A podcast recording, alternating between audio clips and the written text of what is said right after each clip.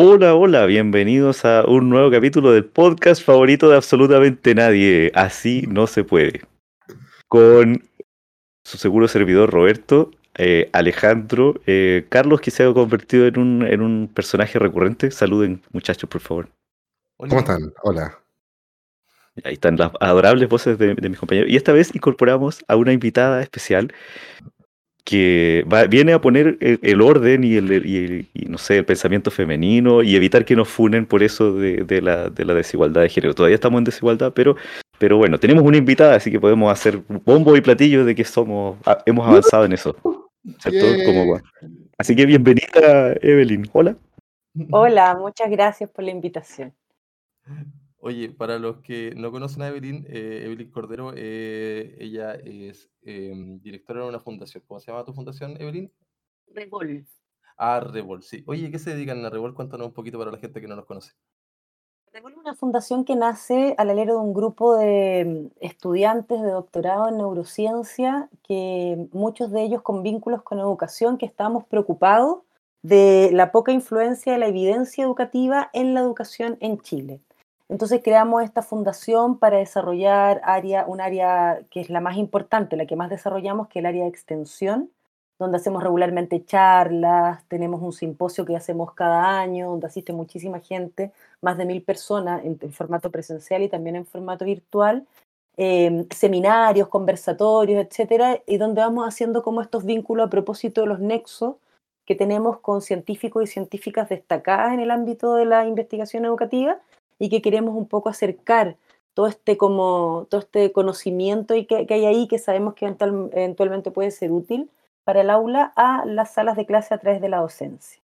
Entonces, ese es nuestro objetivo en el fondo y por eso trabajamos arduamente y gratuitamente. Lamentablemente, bolitas de Lamentablemente. dulce. Mm, Sí, suele pasar. Pero bueno, da lo mismo. Nos importa mucho más que eh, precisamente todos estos eventos sean gratuitos, porque, porque también es un anhelo que tenemos. Creemos que efectivamente el conocimiento no debe tener barreras de ningún tipo. Entonces, eh, lo, que, lo que hacemos es gestión fundamentalmente para que un montón de gente, tanto los que exponen como los que están detrás, etcétera, se junten, se reúnan, eh, nos den un poco de su tiempo y logremos hacer esta, eh, desarrollar esta agenda sin que nadie tenga que pagar lucas en el fondo por ella. Lo, gratis crear- sin crear el costo, hay mucho costo detrás, pero no cobramos por ello. Claro, crear el espacio para que la gente que está interesada y pueda, pueda encontrar esto, encontrarse. Yo, yo Y, y eso es bien distintivo, porque hay muchas eh, fundaciones o espacios como dedicados a la educación donde el propósito es otro y nosotros queremos distinguirnos en ese sentido.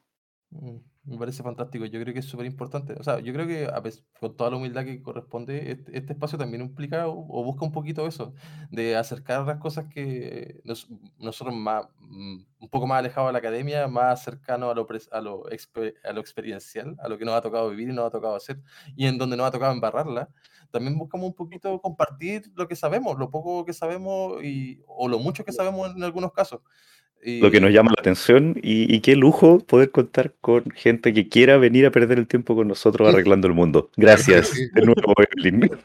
Me parece fantástico. muy agradecida de la invitación. Y sí, también creo que es similar, porque de- seguro que detrás de estas conversaciones al azar eh, también hay preparación, hay, hay tiempo invertido, ¿cierto? Y, y uno lo hace con ese propósito, en el fondo, con llegar a otros y ojalá influir. Sí, Generar sí. conversación. Generar conversación. Nosotros, bueno, con Roberto, desde que partimos trabajando con Así No Se Puede del año pasado, cuando trabajábamos en el formato escrito, pucha, yo creo que lo más entretenido era, a mí me encantaba ver cuánto, cuánta gente lo compartía, cuánta gente me comentaba abajo, eh, su like en mi sueldo, era, era básicamente la, la premisa. Porque, Oye, yo leí un post Bienvenido. de ustedes sobre gamificación que lo encontré notable. Encontré que era un análisis crítico súper, súper bueno, súper bien hecho. En todo sentido, Oh. no solo en términos literarios, en todo sentido. Lo compartí también y tuvo súper buena llegada con mi gente. Sí, de hecho, esa fue la, la primera vez que Roberto me ayudó con un post, porque los anteriores habían sido como más, más, lo hacía yo solo y Roberto me dijo, oye, pueden escribir como la wea. Sí, era un poco corriente la conciencia, voy a decir, pero Claro. no, no quería decir que escribáis como lo que sí, es verdad. Bueno, No, y estuvo So- súper súper bien logrado, me encantó, entretenido de leer, súper bien contextualizado, interesante la crítica además, porque porque claro, ocurren estas cosas, las modas, como vamos a hablar también acerca de los neuromitos que se instalan como moda, eh, donde, donde hace falta esa mirada crítica, como en el fondo descremar un poquito y ver cuál es el propósito de, de incorporar la gamificación, en este caso al aula. Claro, porque ese, ese es el tema de hoy, pues el tema de hoy no lo habíamos mencionado, nos quedamos en las presentaciones, es neuromitos, neuromemes o no sé, neuro, Neurochaya, le- neurochaya, todo ese tipo de cosas. Eh, ¿Cómo se generan? No sé, pues alguien escuchó algo, le gustó y empezó a hacer, no sé, pues, la sanación cuántica o co- cosas de ese estilo. ¿Así? Yo creo, yo creo que lo primero que hay que hacer es definir neuromitos. ¿Qué es un neuromito? Neuromito. ¿Qué entendemos por neuromito?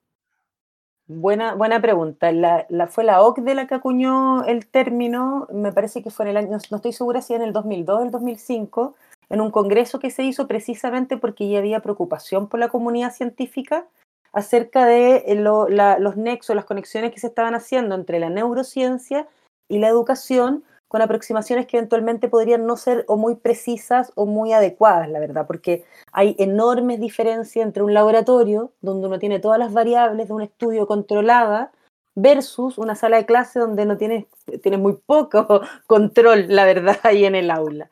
Entonces acuñan el término precisamente y dan cuenta de que son o malas interpretaciones, la mayoría de las veces son eso, malas interpretaciones o, o interpretaciones eh, muy entusiastas de hallazgos científicos eh, que en el fondo bajan como verdades y se empiezan a masificar porque tienen ciertos componentes pseudocientíficos, como de eh, esto eh, lo respalda la ciencia, o dice neuro, por ejemplo, hoy en día lo que dice neuro es algo, es casi irrefutable, eh, y penetran con mucha velocidad y, eh, en, en ámbitos que no corresponden a la ciencia, que en este caso es la educación.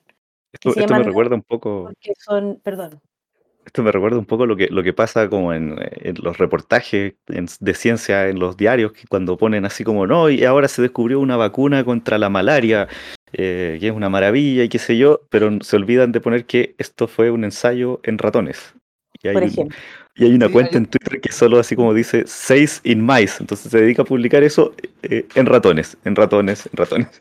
Efectivamente, que está la ciencia, la neurociencia tampoco es tan antigua y, tiene un gran desarrollo en ciencia básica. La ciencia cognitiva eh, tiene más que ver con, con investigaciones de psicología y la neurociencia cognitiva es relativamente reciente y bueno, y los modelos animales son los que han permitido los grandes avances en neurociencia. Tú tienes modelos animales para todo en neurociencia.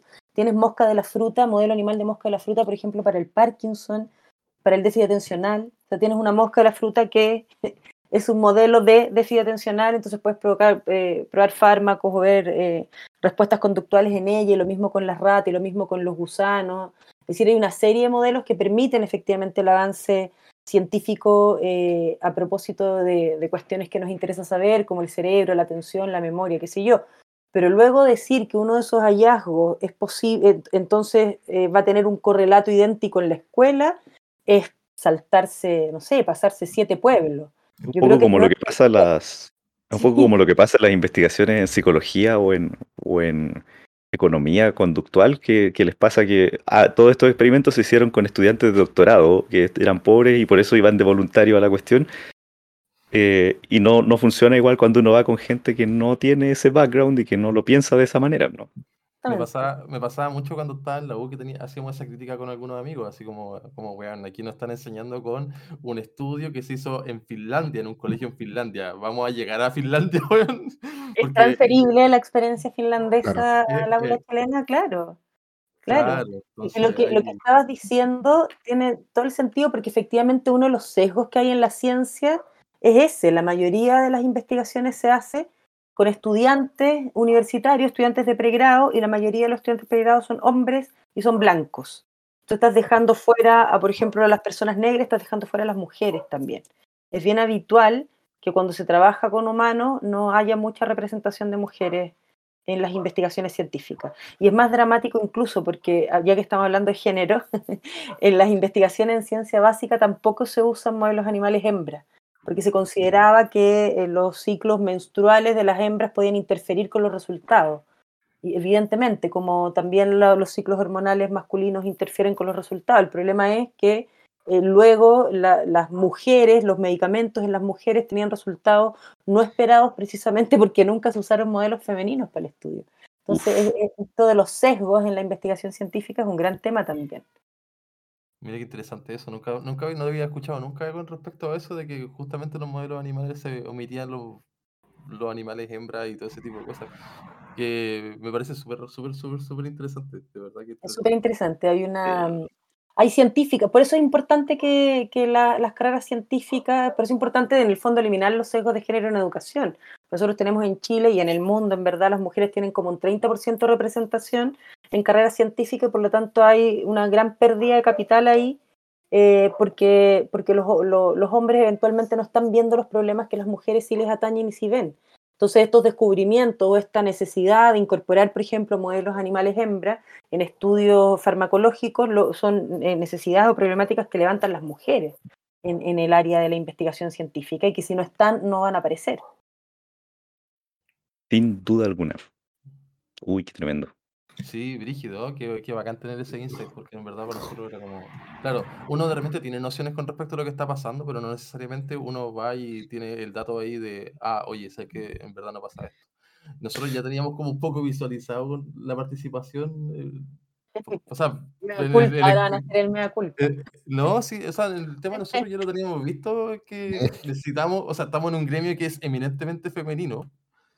Y claro, por, aquí había un tema de afinidad también, de que somos, que somos amigos de hace muchos años con, lo- con Carlos y con Roberto, pero que evidentemente nos está haciendo falta invitar damas a nuestro...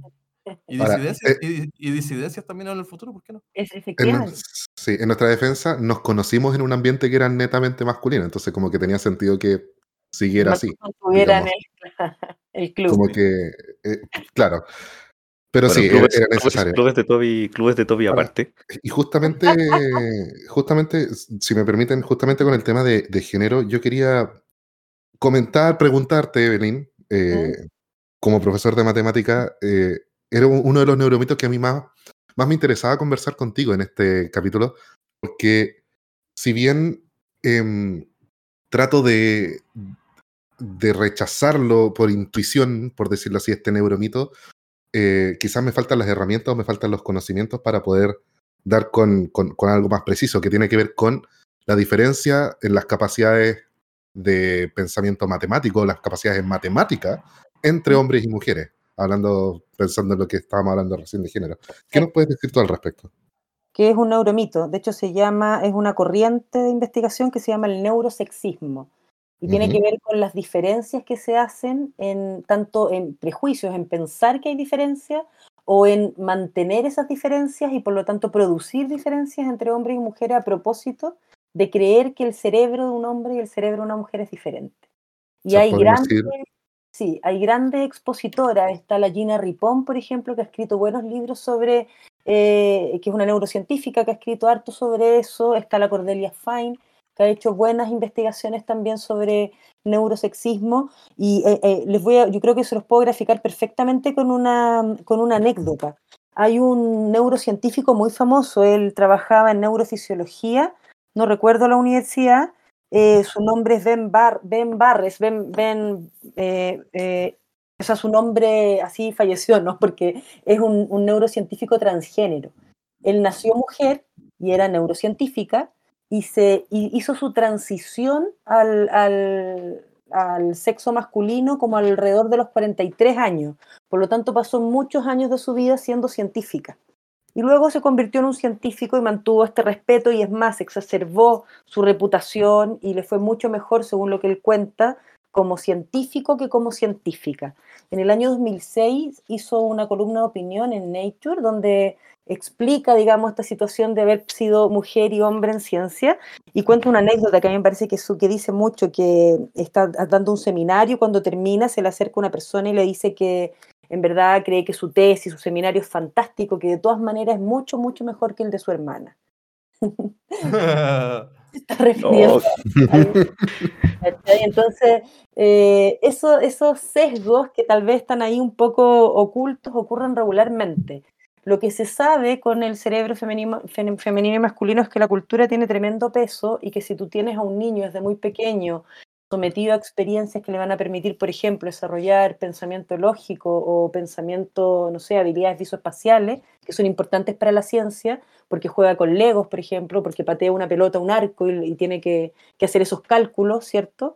Eh, efectivamente va a tener mejores habilidades que luego van a servir para áreas STEM, distinto a una niña que la tuviste gran parte de su día jugando con muñeco, vistiendo a la guagua. Entonces, efectivamente, la cultura marca eh, el desarrollo de nuestras habilidades porque las habilidades y el aprendizaje tienen que ver con la experiencia. Entonces, si nos desarrollamos, claro, en, un ambiente machista, eh, heteronormado, donde nos van a efectivamente a las niñas a, eh, estandarizar en ciertas, en ciertas habilidades, ciertos juegos, ciertas cosas y los niños en otras, efectivamente va a haber diferencias, pero no están dadas por el cerebro, están dadas por la experiencia. Claro. Uy, es la cultura el, para, tema. Para nuestros oyentes que no tienen idea de lo que es STEM, eh, es un, ¿cómo se llama esto? Una sigla, una sigla en inglés. En inglés que habla de ciencia, tecnología, ingeniería y matemática. Entonces, como que trata de buscar eso. De hecho, bueno, también se también hay una parte de, retomando un poco nuestro episodio anterior sobre aprendizaje basado en proyectos, también hay una parte por ahí que, que se le dice STEM, algunas variantes de, del aprendizaje basado en proyectos, donde buscan mm. integrar todas estas cosas al mismo tiempo. Incluso ah, claro, cuando se hablan de proyectos interdisciplinarios. Claro, de currículum integrado y todo ese tipo de cosas. Sí. De hecho, ah, bueno, ahora existe hasta como una certificación, así que los colegios pueden postular a una certificación con un organismo regularizador, que yo creo que probablemente sea un esfuerzo por monetizar la cuestión. absolutamente, qué pauda. Sí, sí. bueno, hay colegios aquí en Chile que están certificados por eso, lo vienen a certificar de afuera, de Estados Unidos y todo ese tema. Pero bueno, eh, sí, efectivamente, como, como nos puede contar nuestra invitada, eh, qué rara, qué, qué, rasca eso de que todavía tengamos con este seco cognitivo, o sea, este seco de, de sexo, de este neurosexismo que nos afecta tanto. Porque yo creo, que, ya que este podcast es para profes, creo que es súper importante la pregunta porque en Chile se han hecho estudios en el CIAE, que es el Centro de Investigación Avanzada en Educación de la Universidad de Chile, y hay una investigadora que es la, de hecho, es la es como la presidenta, no es la presidenta, es la directora del centro, que es Alejandra Misala, y ella hizo hace un par de años un estudio donde pudieron constatar que la conversación entre profesoras y profesores de matemática era diferente en profundidad eh, y también en duración en tiempo eh, con niños y niñas en las clases de matemática. Eso quiere decir que los profes de matemática le hablan en menor porcentaje a las niñas que a los niños. Y, eso me recuerda ¿Cacha? Está, el porcentaje es 28% menos. O sea, ¿qué posibilidades hay de que las niñas y las niñas equiparen sus habilidades o sus intereses por matemáticas si ni siquiera están consideradas de la misma manera en la sala de clase? Sí, eso me recuerda, eso me recuerda también otra, otras dos anécdotas, pero creo que la más importante es esa de considerar que había un estudio, no, no sé cuánto sustento tenía o qué tan grande era la muestra, que decía que a, pesar de que se considera como favorable el que hayan colegios coeducacionales mixtos en el fondo en, en, géneros, a las niñas tenían más éxito cuando estaban en colegios segregados por, por género, por lo mismo, porque no veían esas diferencias. Entonces tendían a ir más hacia las carreras de ciencia y tecnología cuando estaban en un entorno separado. Sí, yo he visto esos estudios también y son ciertos y tienen que ver con el contexto una vez más. Pues no es que sea mejor para las no es que sea, pero uno podría extraer, uno podría extraer la conclusión equivocada, así como no, es que se distraen porque los niños, o, o, viceversa, y, un desastre. El punto es que los profesores y las profesoras que tienen sesgos de géneros que representan en sus clases, dado que viven en, el, en la sociedad, en la cultura en que viven. Entonces, efectivamente, las clases STEM, que tienen relación con matemática o ciencia, fundamentalmente en la escuela, eh, eh, eh, tienen mejores y más altas expectativas en los niños que en las niñas. Y se sabe también, hay muchos estudios que demuestran que las expectativas se correlacionan con el resultado, porque claro, en la medida que yo tengo más expectativas sobre un grupo de estudiantes, entonces voy a poner más esfuerzo también en ese grupo de estudiantes. Es verdad. Y eso ocurre con los niños versus el desmedro de las niñas.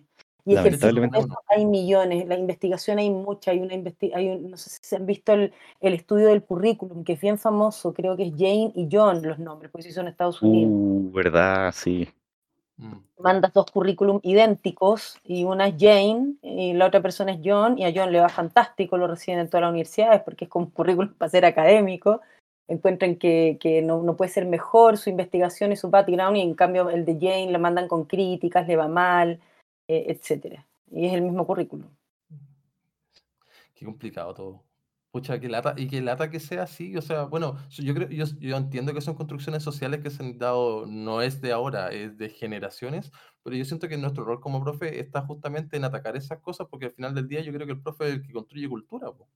Efectivamente, y por eso es importante como que ser consciente. Yo creo que ese ejercicio como consciente es decir, a ver, soy profe de matemática, es, posiblemente estoy haciendo distinciones de las cuales tal vez ni siquiera soy consciente y y traerlo como al, presente, a la experiencia práctica, al aula, decir, a ver, eh, qué tanto me está pasando e intencionar, ¿cierto?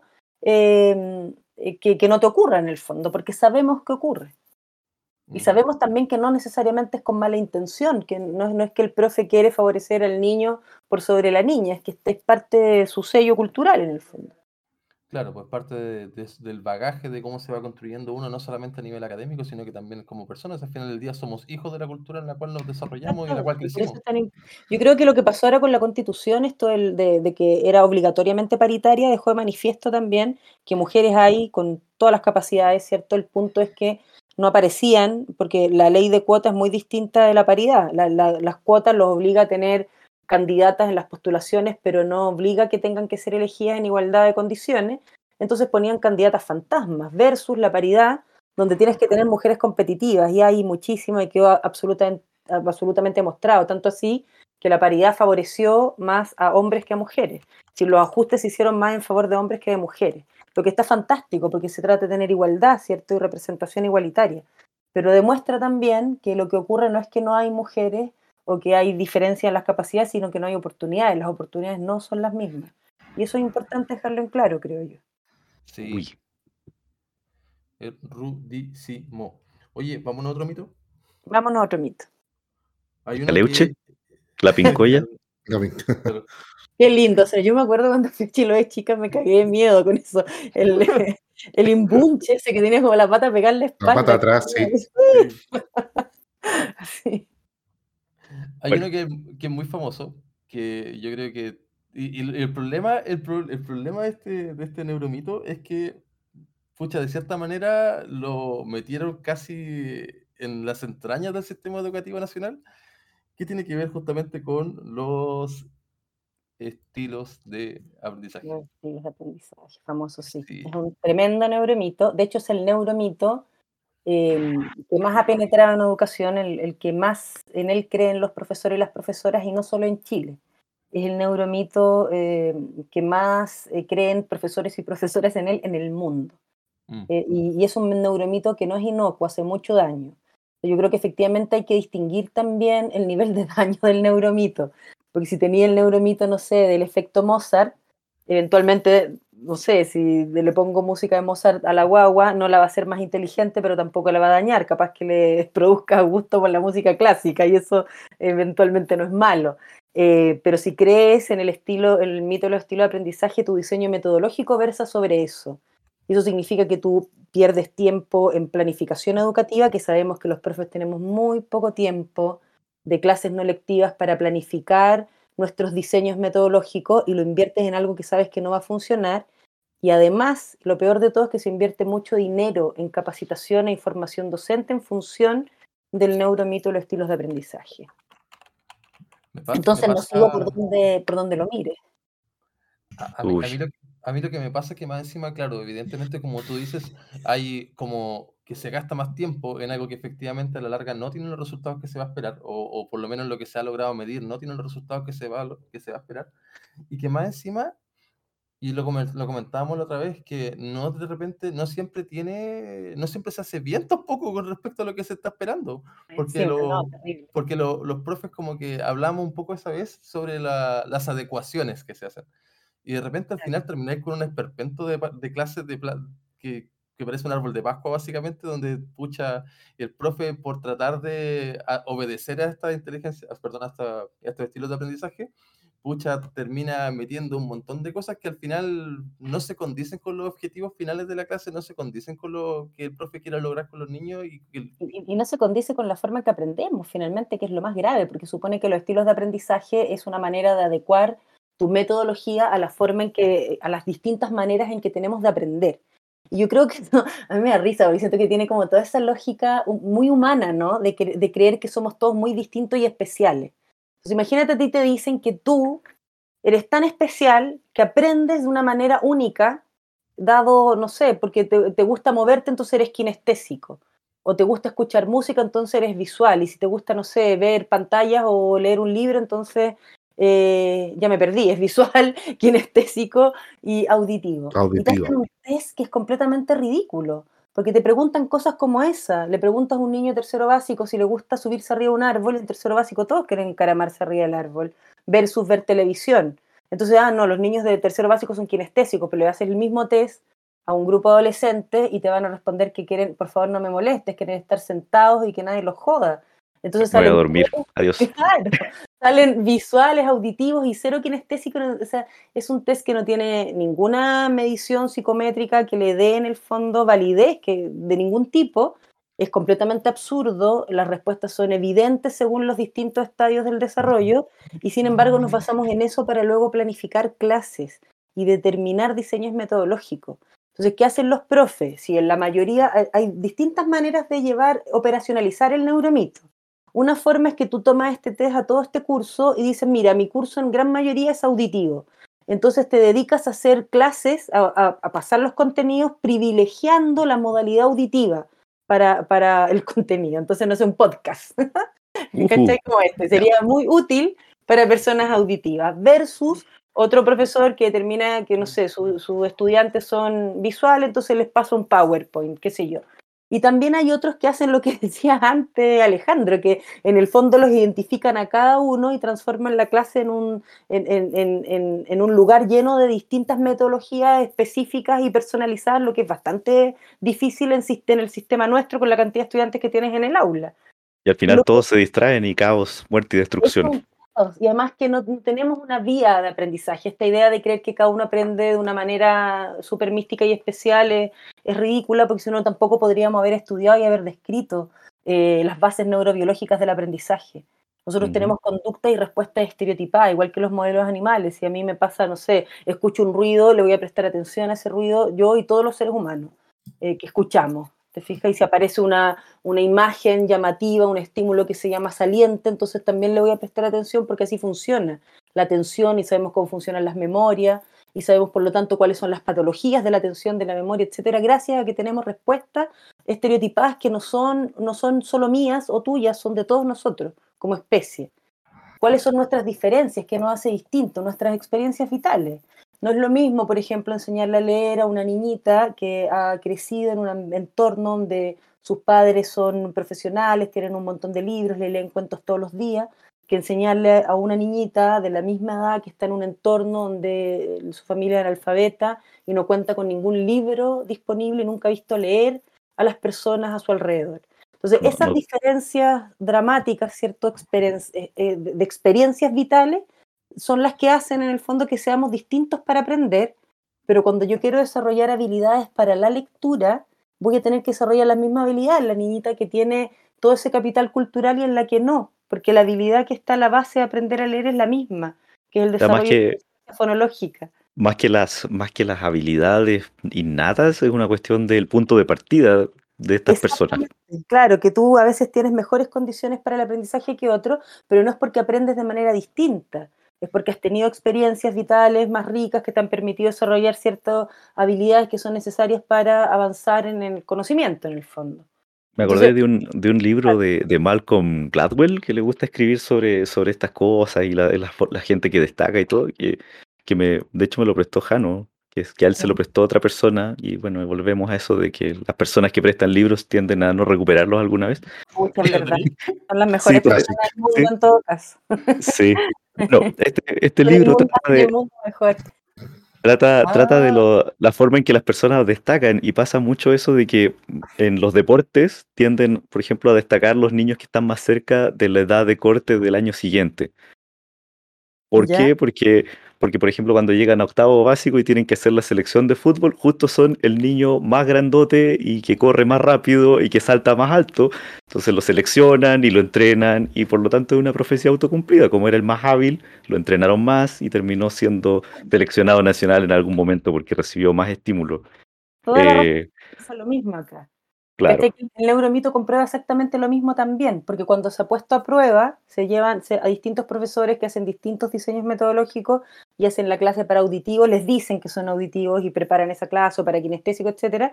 Se miden a los niños, ¿cierto? Hay grupo control, grupo experimental, hay un pretest, hay un post-test, y lo que se ve es que tiene efecto nulo, que uno haga una clase para algún estilo de aprendizaje, efecto nulo, si no pasa, no afecta absolutamente nada, a veces incluso es perjudicial. Pero lo que se ve como respuesta de los niños y las niñas ante las pruebas, que los que les va mejor, siempre les va mejor independiente del estilo que haya escogido el profesor o la profesora. Entonces eso te dice que claro, que el, aprendizaje no depende de un estilo, depende de habilidades para el aprendizaje. Que sepan aprender. Y, y, van a aprender como sea. De hecho, yo, yo trabajé alguna vez en un colegio donde había mucho capital cultural, un colegio eh, de elite, ¿cierto? Y yo consideraba, porque había algunos profesores, siempre hay profesores como que uno, no sé, pues les tiene sospechas, como que te parece que no son tan buenos y otros que son mejores, qué sé yo. Y me acuerdo que, que estaba esta frase de que estos niños iban a aprender a pesar de nosotros. Es, de esos espacios donde podéis ser tal vez un mal profe y los chicos y las chicas van a aprender igual porque tienen entornos súper favorecedores. versus otros lugares donde efectivamente los profesores pueden hacer una enorme diferencia. Hay una. me acordé de una clase maestra que vi el otro día en YouTube del doctor. Uh, no sé pronunciar su nombre, pero se llama. Supongamos que se llama Alok Cano, Canogia, algo así. Doctor K, más conocido en el mundo de YouTube. Uh. Y, probablemente Alejandro o Roberto sepan quién es. Yo no tengo idea. Que es un, es un psiquiatra norteamericano de, eh, de Harvard, que él trata sobre, él se especializa en, adicción. Ah, perfecto. Y tiene em, un canal de YouTube donde eh, se em, empezó a, comunicar sobre la adicción a los videojuegos, porque él también le gusta jugar videojuegos y encontró como de, eh, un nicho de ocio versus más profesión muy interesante porque como se trataba del tema de la adicción y a él le gustaban los videojuegos, dije, no, acá hay un tema muy interesante de tratar. Bien típico que uno investiga lo que a uno le falta o le interesa, eso es cierto. Exactamente. Entonces, lo que le sobra lo que le falta. Entonces él estaba en esta clase hablando sobre eh, qué pasaba con como una, cierta visión de la sociedad, por decirlo así, de estos gamers, de la gente que juega muchos videojuegos, que podríamos decir que son eh, en general, como se ven socialmente ineptos o flojos, que no les gusta trabajar o que no, no, no sirven para buscar trabajo, cosas así. De eso, algo así estaba hablando él. Entonces, que muchas veces eso se asociaba, de, de, acuerdo a lo que él decía, que muchas veces esta, esta, esta tendencia a creer que son flojos se asociaba también con la idea de que también pueden ser tontos, que no, no piensan porque están todo el rato, como están todo el rato con el jueguito, como que, claro, como que no están pensando o no están desarrollando habilidades cognitivas. Y él proponía la, la, la idea que realmente eso no era así, que lo que pasaba era que las formas en que ellos han aprendido durante toda su vida no son eh, no, no, están adaptadas a la forma en, en, cómo los problemas de la vida real se les están planteando. Entonces, por ejemplo, él mencionaba que en un videojuego hay muchos desafíos y uno tiene que aprender a resolver estos desafíos. Hay muchos problemas que uno tiene que aprender a resolverlos, pero estos problemas están claramente pauteados. Hay una, un claro objetivo de, este, de, de cómo resolver el problema. Hay claros hay pasos muy claros también. Para resolver esto tienes que derrotar a este enemigo y luego recolectar estos ítems y luego hacer A, B, C y D. Pero en el mundo real no es tan claro, no es tan evidente como decir, ya primero tienes que hacer paso 1, paso 2, paso 3.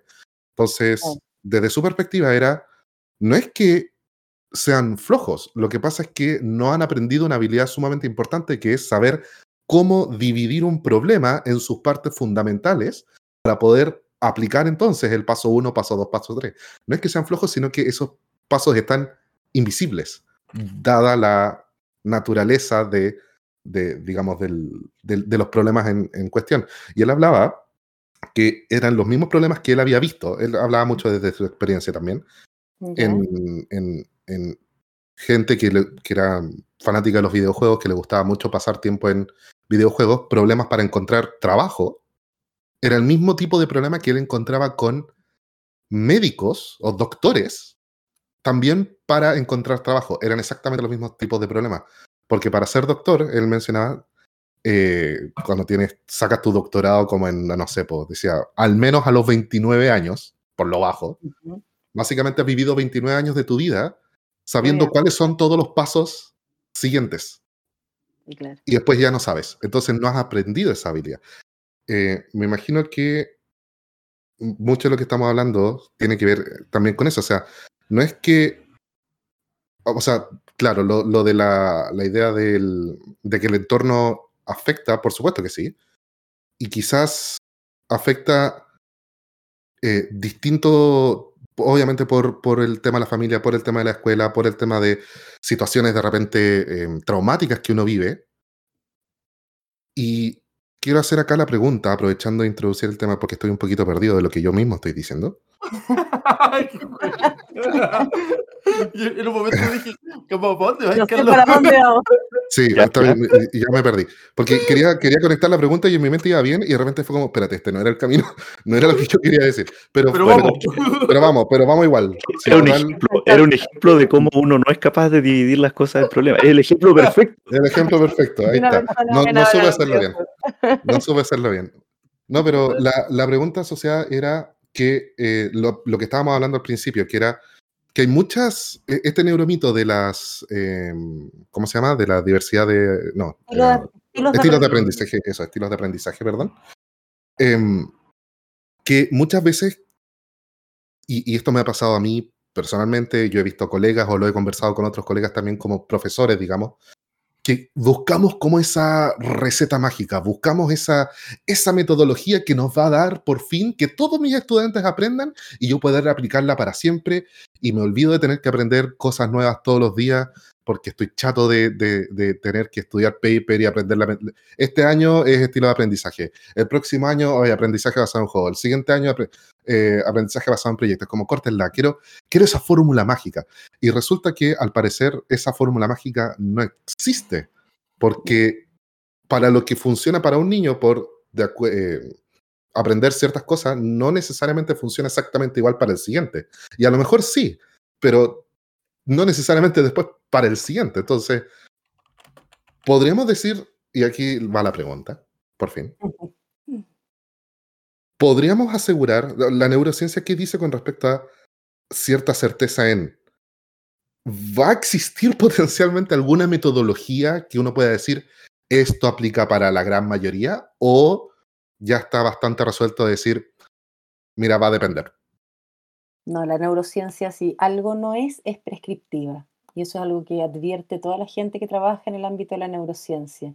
No hay una receta, no hay un consejo específico, los hallazgos en neurociencia no le van a decir a un profesor o una profesora eh, cómo, em, cómo lidiar con los problemas que tiene en la sala de clases, ni va a resolver los problemas de la educación.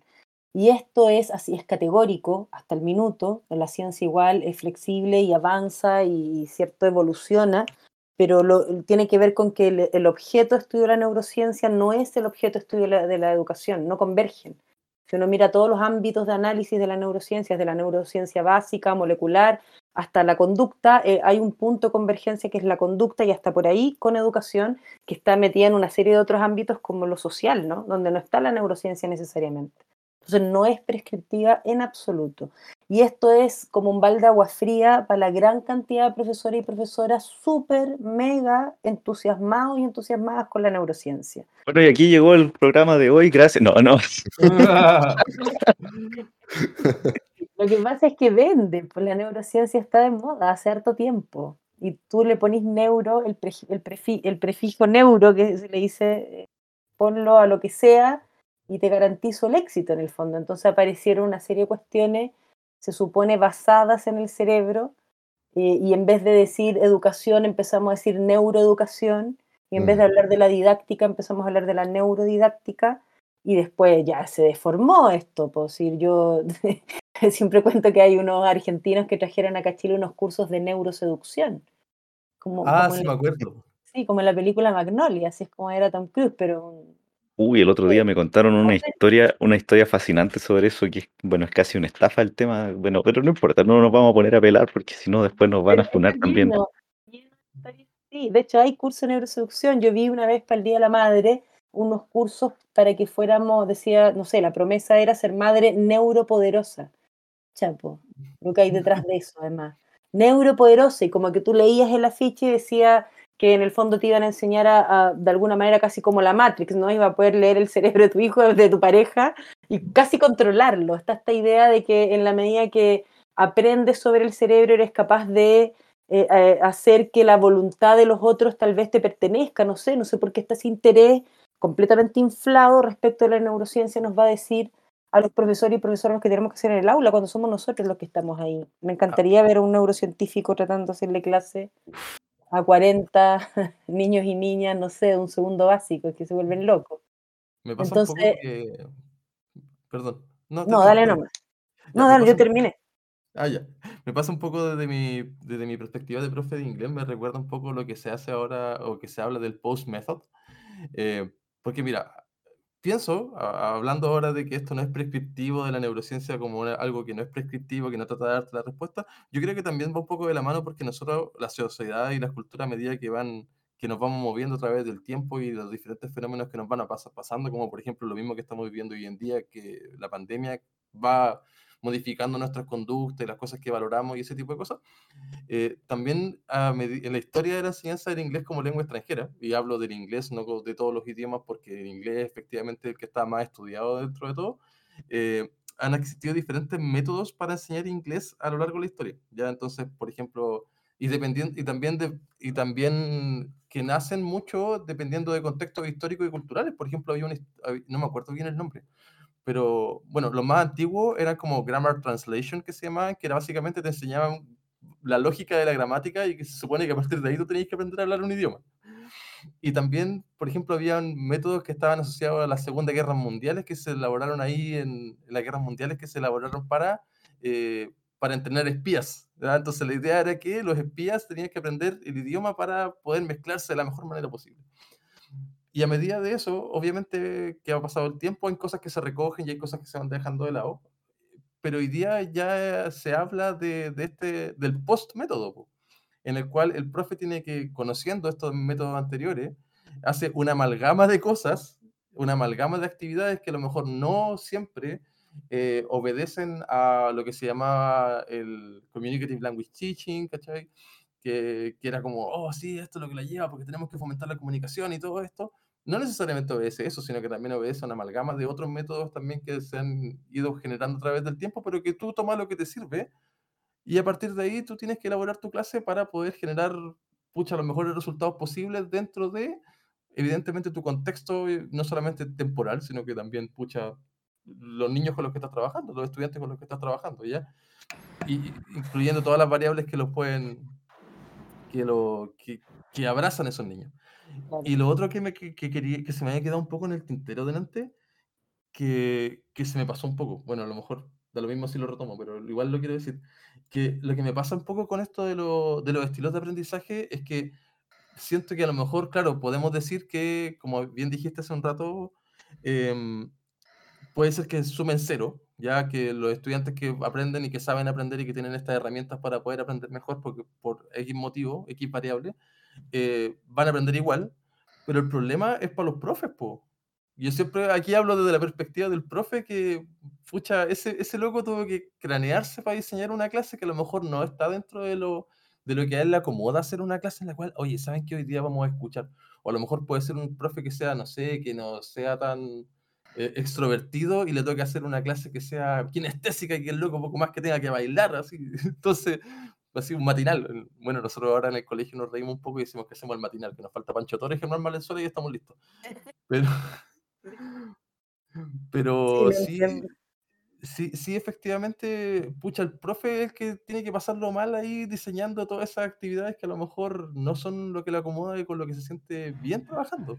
Eso, sobrecarga, sobrecarga laboral. Otra, otra forma de sobrecarga laboral. Claro, y, ojalá no, y ojalá no, ojalá no te digan que el quinto A es pucha kinestésico y el quinto B es auditivo, porque tenés que hacer dos clases distintas, ándate la cresta. cantar, cantar y bailar. El problema, el problema más es que efectivamente no podemos estandarizar, no hay una receta, no hay una manera única, ¿cierto? Hay una gran cantidad de posibilidades metodológicas que van a, depender del contexto, que van a depender de las características particulares en función de la experiencia de esos niños y esas niñas y no de si son auditivos o no sé qué, ¿cierto? Y, para poder abordar esas problemáticas lo que se necesita es trabajo y reflexión docente. Entonces, cuando toda esa reflexión posible que podría enriquecer el sistema educacional está centrada en estos diseños de el quinto A es kinestésico y el quinto B es auditivo, es un desastre. Y es así precisamente porque está en el decreto, y como está en un decreto, entonces eso marca, la, marca toda la trayectoria educativa, porque aparece entonces las mallas curriculares, es parte de nuestra formación docente y luego es parte de nuestra práctica docente porque nos lo exigen porque luego viene la agencia de la calidad o no sé quién a fiscalizar y tenemos que mostrar evidencia de que estamos haciendo las cosas como se supone que las tenemos que hacer, aunque la evidencia grita hace más de 50 años que eso es un error. ¿Te fijas? Entonces esta dicotomía, encuentro yo, entre lo que está ocurriendo en la educación y lo que la evidencia señala es aberrante. Es aberrante porque lo que... Sí, pues al, al final lo que ocurre es que los niños y las niñas no aprenden y eso es grave. De hecho, estamos vulnerando derechos básicos. Los niños y las niñas tienen que aprender y tienen que aprender de todo y tienen que aprender bien y tienen que, esta idea, de hecho, el estilo de aprendizaje se cree uno de sus autores, Howard Gott, eh, eh, el, ¿cómo se llama? El, de la, el de las múltiples y hay un señor que se llama Howard Jones, que es uno de los que ha hecho, hizo un muy buen review sobre los estilos de aprendizaje. Ahí eh, señala, digamos, que piensa que vienen de las inteligencias múltiples. Y efectivamente, yo creo que las inteligencias múltiples son no solo deterministas, sino que como, que a uno le queda el consuelo, ¿no? Ya, no eres bueno para matemática, pero eres bueno para música. Porque también tendemos a tener categorías de asignaturas, las mejores, las oh. peores, las de consuelo, ¿cierto? Mm, y eso es profundamente injusto, porque tenemos que aprender, todos tenemos que aprender matemática, y tenemos que aprender de literatura, y tenemos que aprender de arte y música, porque tenemos que desarrollarnos armónica e integralmente todos, porque ese es el derecho a la educación. Y sin embargo, estas prácticas pedagógicas de alguna manera transgreden ese derecho. Yo lo encuentro súper grave y, tengo como urgencia que esas cosas cambien, urgencia que estos temas se masifiquen, urgencia que hablemos de los neuromitos, urgencia de que hagamos un análisis crítico sobre el DUA, que es otra, otro, otra, mm, otras metodologías que han aparecido ahí, son propuestas metodológicas que yo también creo que han hecho bastante daño. También lo mismo con el ABP, yo soy bien fan del ABP, pero el ABP no, no te sirve para todos los contextos ni te permite abarcar todos los contenidos. Y lo mismo con la gamificación, tú podrás usar alguna estrategia de gamificación al inicio de una clase, pero después tienes que dar cuenta que los niños aprenden, tienen que pasar necesariamente por el contenido. Y aprender exige esfuerzo, y eso no te lo dicen. Aprender finalmente exige trabajo. Uno tiene que trabajar para aprender, es trabajo cognitivo, pero es trabajo al fin. Entonces estamos... Me da la sí, po, me da la impresión de que estas recetas lo que quieren es soslayar ese trabajo.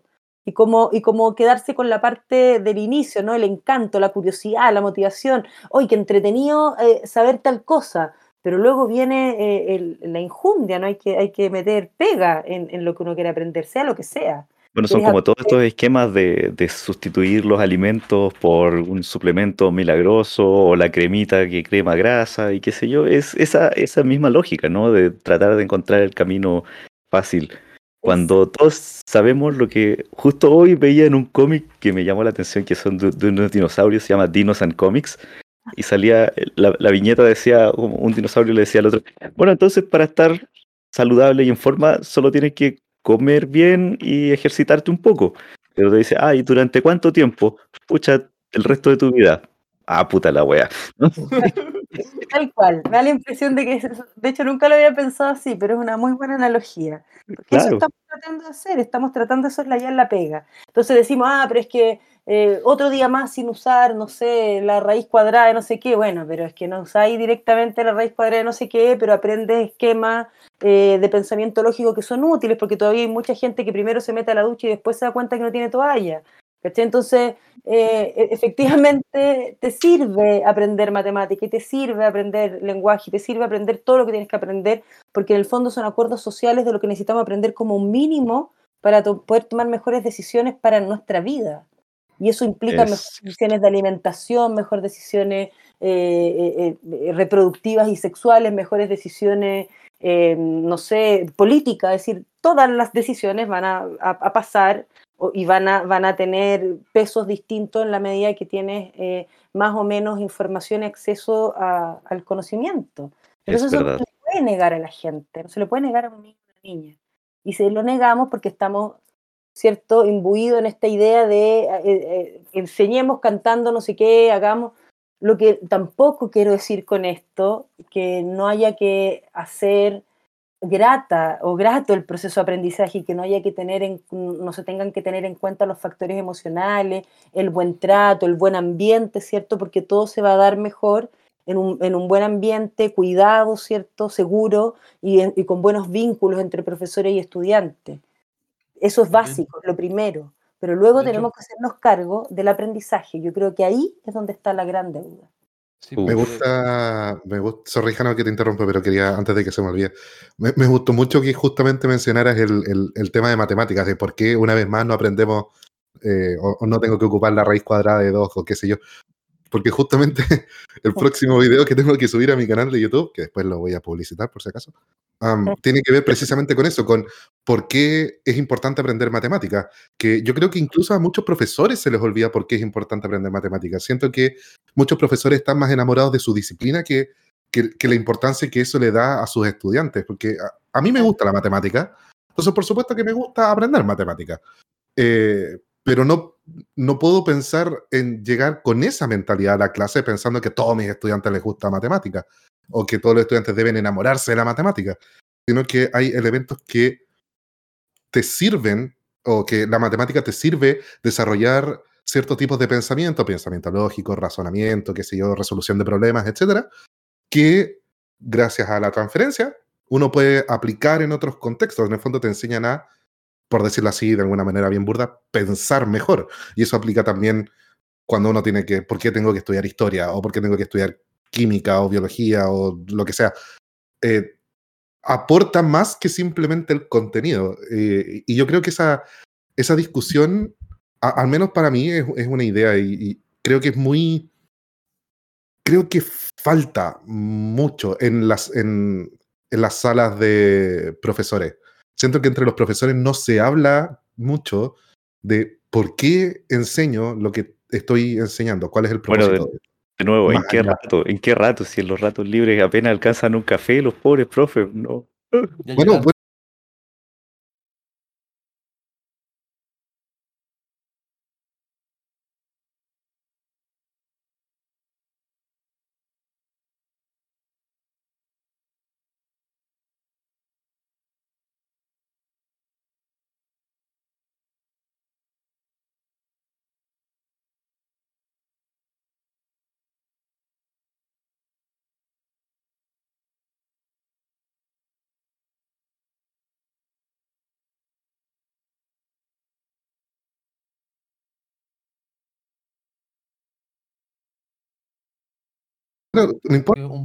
por lo menos lo que me ha tocado vivir a mí no, no se hace siempre como con un afán de pelear, sino que con un afán de que como equipo buscar las soluciones para, eh, para evitar que los comportamientos que a lo mejor no son los más adecuados dentro de una clase se repitan. Yo creo que va por ahí un poco la cosa. Oye, yo quería decir algo, pero se me olvidó. Perdón, perdón. Porque, pero yo te interrumpí con mi voz más grave para que a mí no se me olvidara. Podemos, podemos tratar de hilar sobre otro neuromito que nos parezca interesante, llamativo, tal vez. Buena idea. Ah, mira, ahora me acordé. Eh, tenía que ver con respecto a, claro, porque nosotros habíamos comentado antes justamente eso, que toda esta metodología activa, no necesariamente también, como bien decías tú, Evelyn, eh, buscaban eh, ser como la panacea de, ah, esto es, sino que también buscaban mucho buscar por el lado de la emocionalidad de los chiquillos y de cambiar las motivaciones. Siempre buscábamos eso, porque recordemos siempre que siempre, bueno, por lo menos en la época en la que me tocó estudiar a mí, eh, como que el tema era, ah, es que hay que buscar la motivación intrínseca, la motivación intrínseca del estudiante, la cuestión y poco más que el estudiante sentía una misión divina por aprender tu asignatura. Entonces, claro, pues, justamente buscan eso, no, no, buscan ser como, ya, aquí tenéis que quedarte para siempre, como la ABP, como la gamificación, porque todas tienen limitantes, eh, ya sea tanto logísticas como curriculares, hay, hay, hay, que simplemente no los voy a poder cubrir con una otra, con una cosa u otra. Y lo otro que quería hacer un comentario justamente con respecto a lo que decía Carlos, con respecto a, a, a la reflexión docente. Yo me acuerdo que en algún momento, eh, cuando estaba, se estaba trabajando como en la en la acreditación de las, de las escuelas de pedagogía de mi universidad, como que me tocó ir a como una de esas discusiones dentro de mi rol como parte del consejo de escuela en el que estaba metido yo. Y claro, pues se comentaba que, pucha, eh, la U estaba mandando buenos matemáticos, la U estaba mandando gente que hablaba inglés hermoso, pero que ojo ahí con si es que estábamos mandando buenos profes de matemática o buenos profes de inglés o buenos profes de lenguaje o buenos profes de historia porque son habilidades distintas. Puede ser que eh, un gran profesor de matemáticas no necesariamente tiene que saber todo de matemáticas. un gran profesor de arte no tiene por qué ser el gallo que pinta más bonito. Eh, un gran profesor de educación física no necesariamente tiene que ser, no sé, o Tweety. Pero con los profesores de educación física sí que hay paradoja.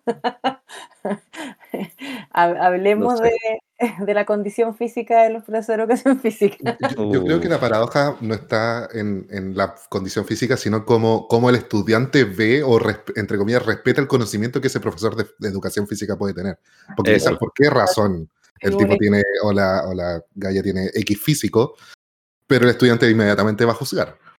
Mm. Pues, eh, no, es que en mi época era, era muy marcado como el estereotipo del profe de educación física, que no se movía y, te mandaba a hacer ejercicio, sería. es verdad, ya corran 40 vueltas a la cancha y ahí está, ahí, todo el rato. Y el profe ahí sentado joteándose a las profes básicas. Cambiado, cambiado. Fue, fue súper específico ese ejemplo. Yo creo que de hecho necesitan un esfuerzo las carreras de educación física por profesionalizar y por cambiar esa imagen. Sí. Yo creo que también tiene que ver con un cambio cultural que se ha dado en cómo nuestra sociedad ha ido aceptando de mejor manera eh, eh, el bienestar físico y el verse bien físicamente. Entonces, por lo mismo proliferan los gimnasios y todo ese tipo de cosas y la gente que corre, como que los hábitos han ido cambiando en ese sentido. Claro, no solo, no solo el lavado de dinero a través de, de... de gimnasios. De, de, las suscripciones anuales que nadie usa, no sé, cosas así. Oye, ya, eh, eh, ¿cómo se llama esto? Abordemos. Siguiente neuromito. Siguiente neuromito, sí. Oye, no, tío, para conversar largo. Hoy este episodio va a estar bueno. No sé si alguien lo va a escuchar completo. No sé, no, sé si, no sé si va a estar bueno, pero va a estar largo. Quizá vamos a, tener que dividirlo, dividirlo en varias partes y así tenemos material para el resto del año. No sé. Eh, lo, que estás queriendo, lo que estás queriendo decir es que el tamaño no necesariamente implica performance. Exacto. Ah, perfecto. Seguimos hablando del podcast, ¿verdad? Sí, sí Me parece excelente. Continuemos entonces. Continuemos. Mira, hay uno que, que, me llama la atención a mí personalmente, ¿ya? Y como que hasta le tengo un poco de odio. Que se esconde un poco detrás de. Eh, de hecho, tiene hasta como un nombre medio comercial, que se llama Brain Gym. Que podemos eh, definirlo como sesiones de ejercicios de coordinación. Que se supone que si uno hace estos ejercicios de coordinación, eh, los hemisferios del cerebro se van a integrar y ahora tú vas a ver la luz y vas a trascender. Como ese meme del gato, weón, que le ponen una flor en la cabeza. Me encanta ese meme. El mejor hay, gato. Hay, un, hay como un video del gato, no sé si lo has visto, Evelyn, pero hay un video de un gatito que como que suena una canción, como que le cantan y le ponen una flor en la cabeza y el gato como que abre los ojos y después como que ve el universo, el weón, así como que, ah, ve el Big Bang, ve pasar por los planetas. Bueno, se parece a es un tremendo neuromito y es neuromito una vez más porque, porque no hay evidencia que lo respalde eh, y dice que va a lograr una gran cantidad de cosas que efectivamente no, no, van a ocurrir. Y, lo que, y se basa en otro neuromito, eso es como este es como el neuromito del neuromito. Si los neuromitos tienen hijos, paren más mitos. Okay. Y, tiene que ver con esta idea de que tenemos una eh, eh, especialización hemisférica. Entonces tenemos un hemisferio dedicado al arte y la creatividad, que es el hemisferio derecho, y el hemisferio izquierdo eh, que está dedicado a la matemática, al pensamiento lógico, analítico, etc. Entonces, claro, entonces bajo esa misma lógica se piensa que si yo hago ejercicios de coordinación que me permitan, porque en el fondo mm, nosotros estamos lateralizados, si yo soy diestro, eh, entonces eh, este control de mi mano derecha está en mi hemisferio izquierdo y viceversa. En general, también hay, hay diferencias, hay gente que, que tiene control ipsilateral y no contralateral, pero supone que estamos lateralizados. Entonces, claro, si yo hago ejercicios motrices, entonces hago que mi cerebro izquierdo y mi cerebro derecho de alguna manera se integren. Y desafío con ejercicios además motrices donde con una mano hago una cosa y con otra hago otra. O con una mano, no sé, ah, eh, eh, me, me sobo haciendo giros en la guatita y con la otra me golpeo de manera, no sé, eh, eh, no sé, de arriba hacia abajo, ¿cierto?, la cabeza. Y eso se supone que me estaría ayudando a integrar estos dos hemisferios, lo cual es completamente absurdo. O sea, no sirve para nada. A lo más te, favorece, te facilita, podría servir si lo haces mucho precisamente para tener una mejor coordinación motriz, porque estás haciendo ejercicios de coordinación motriz. Entonces, como obvio, como si yo hago que voy a, claro, voy a ser cada vez una mejor malabarista y eso, pero no voy a aprender otra cosa, porque además eh, eh, también está esa idea, que es un poquito instrumentalizar las áreas, de que si yo soy bueno para una cosa, por ende me va a ir mejor en otra, como que el aprendizaje se transfiere a cualquier ámbito, y eso también no es así. Entonces, por ejemplo, a, uno le dicen, no sé, a, propósito de la matemática, deberías aprender matemática porque te va a ayudar en la música. Y claro, para la música hay ciertas nociones de matemática necesarias, pero no tengo que aprender matemática para por, la música ni viceversa. Fíjate, tengo que aprender de todo porque es necesario que aprenda de todo. Entonces empezamos como a instrumentalizar las cosas, haciendo transferencia entre una área a otra donde no necesariamente es así. De hecho, incluso con, con, la propia música, por ejemplo, hay algunos estudios que hacen ciertas transferencias, pero son muy cuidadosos en, en, en la manera en que te presentan los resultados. Sugieren que tal vez si tú este, este neuromito como que está medio emparentado también eh, con, eh, con, no sé, los neuromitos que existían hace un tiempo del, ajedrez o de juegos así como más, más sesudos, entre comillas, con el aprendizaje, ¿no? Tiene que ver con lo mismo, con esta idea de que si eres bueno en una cosa, entonces eso se transfiere a todo el resto de los ámbitos y no es así. Uno es bueno en una cosa y por lo tanto va a poder mejorar en aquello y no necesariamente en otra cosa no es transferible la experiencia de aprendizaje a, áreas, sobre todo, sobre todo áreas lejanas de esa experiencia de aprendizaje. Eventualmente jugar ajedrez podría hacerte mejor en ciertas habilidades, tal vez matemáticas y visoespaciales, qué sé yo, pero no te va a hacer eh, un mejor poeta, no sé. ¿Te fijas? Entonces eso es bien importante también porque esta idea de la gimnasia cerebral como que mejora tu aprendizaje en general es falsa, porque nada mejora tu aprendizaje para todo. Yo, por ejemplo, yo estudio la creatividad y también hay harto mito respecto a la creatividad y se piensa que, no sé, que como que uno tiene una epifanía y paf, eres creativo y nace una idea brillante, ¿no? Y también no es cierto, uno es creativo en función del conocimiento que uno tiene. Entonces, mientras más creativo, más conocimiento en algo, más posibilidades de ser creativo en ello. Por lo tanto, esta idea de que la escuela mataría la creatividad sería una contradicción vital, porque lo que hace la escuela es que te enseña cosas. Por lo tanto, debería favorecer la creatividad porque tienes más contenido desde donde eh, puedas ser creativo, en el fondo. Fíjate, entonces, claro, estamos llenos de ideas erróneas respecto a cómo aprendemos y cómo funciona el aprendizaje. Y por eso creemos estas tonteras, en el fondo. Creo que era, Picasso el que decía algo así como que los, buenos artistas copiaban y los, mejores artistas robaban ideas, no sé, algo así. Claro, saben, saben evaluar cuáles son las que hay que robarse. Ah, también. Me acordé de, una, de un dicho, lo leí por ahí, pero no, sabes que estoy, de hecho estoy buscando quién lo dijo, pero recuerdo que fue un ajedrecista que dijo que, pucha, en verdad jugar ajedrez te hace más inteligente para jugar ajedrez. No, no, no necesariamente te va a hacer más inteligente para cumplir otras tareas que requieren de inteligencia, por mucho que uno trate de decir, no, que esto es el deporte intelectual. No, si pucha, tiene un set de habilidades que es súper, súper pequeño. Y claro, uno efectivamente las puede desarrollar y las puede desarrollar todo lo que uno quiera, pero pucha, eh, extraerlas de ese lugar es súper, súper complejo porque por las condiciones que trae el juego. Claro. Eh, te puede favorecer. Hay, hay, hay, ciertas habilidades que efectivamente favorecen otras, pero no son transferibles completamente y no te garantizan que te vaya bien en, en, este, en este cambio como de área, ¿no? Por ejemplo, la música se sabe que, que si uno tempranamente aprende música, si además toca instrumentos musicales o baila, qué sé yo, tiene eso, se, tiene un, un se cree, ¿cierto?, que afecta positivamente luego el aprendizaje de la lectura y la escritura, que ayuda a la literalidad y que tiene que ver también con el desarrollo de esto de la conciencia fonológica, como haberle prestado atención a los sonidos, antes a los sonidos de la música, a los sonidos de las rimas y luego a los sonidos del habla.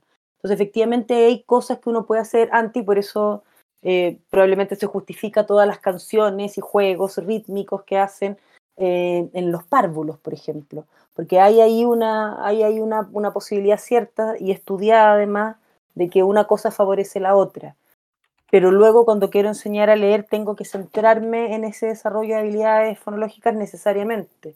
Y, da lo mismo cuántas canciones antes se hayan tenido, se hayan aprendido, si tengo que enseñar conciencia fonológica. Esa es la habilidad que está ahí a la base. Así es. Claro, el ajedrez podrá favorecer ciertas habilidades lógicas o qué sé yo, puede ser bueno luego para resolver cuestiones que tienen que ver con patrones o qué sé yo, pero luego, cuando quieres aprender algo, no sé, matemática o qué sé yo, tienes que necesariamente entrar a esa área del conocimiento. Y una cosa no te garantiza la otra.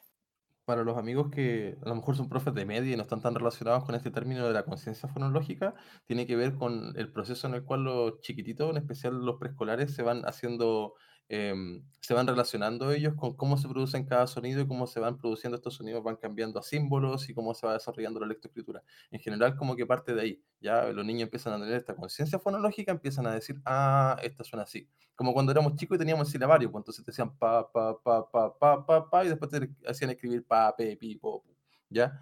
Tiene que ver con eso. Con lado, porque eso no es la el método silábico no apoya, no aporta la conciencia fonológica. La conciencia fonológica, tú en vez de enseñar pa, debería enseñar p, el sonido. y, y, después lo enseña en el fondo disgregan los sonidos del habla mm. y lo enseñas como unidades fonéticas. Y, y, eso, de hecho, eso, ahí hay importantes hallazgos, porque ahí yo creo que la neurociencia sí hizo aporte a la educación.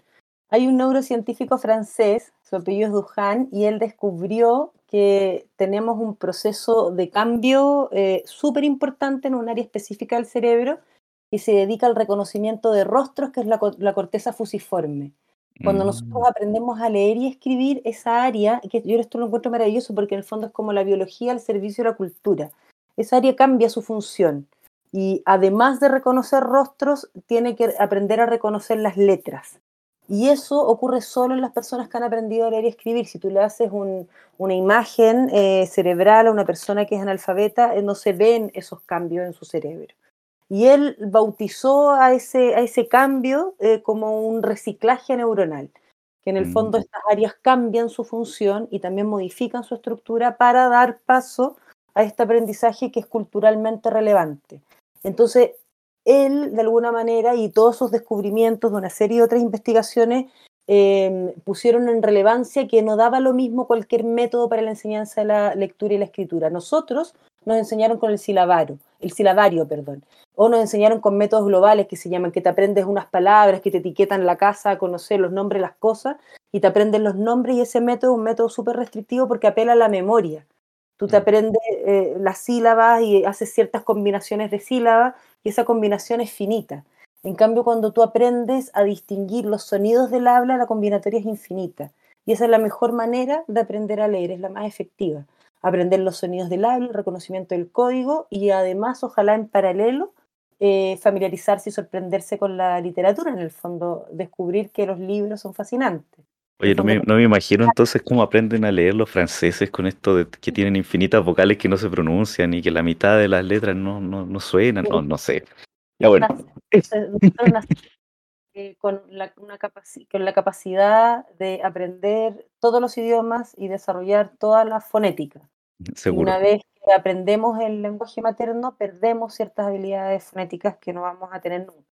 O sea, si yo soy chilena y me voy a Francia, probablemente nunca voy a lograr, aunque aprenda francés, ese sonido natural de los franceses, y un francés acá también va a tener ese sonido marcado.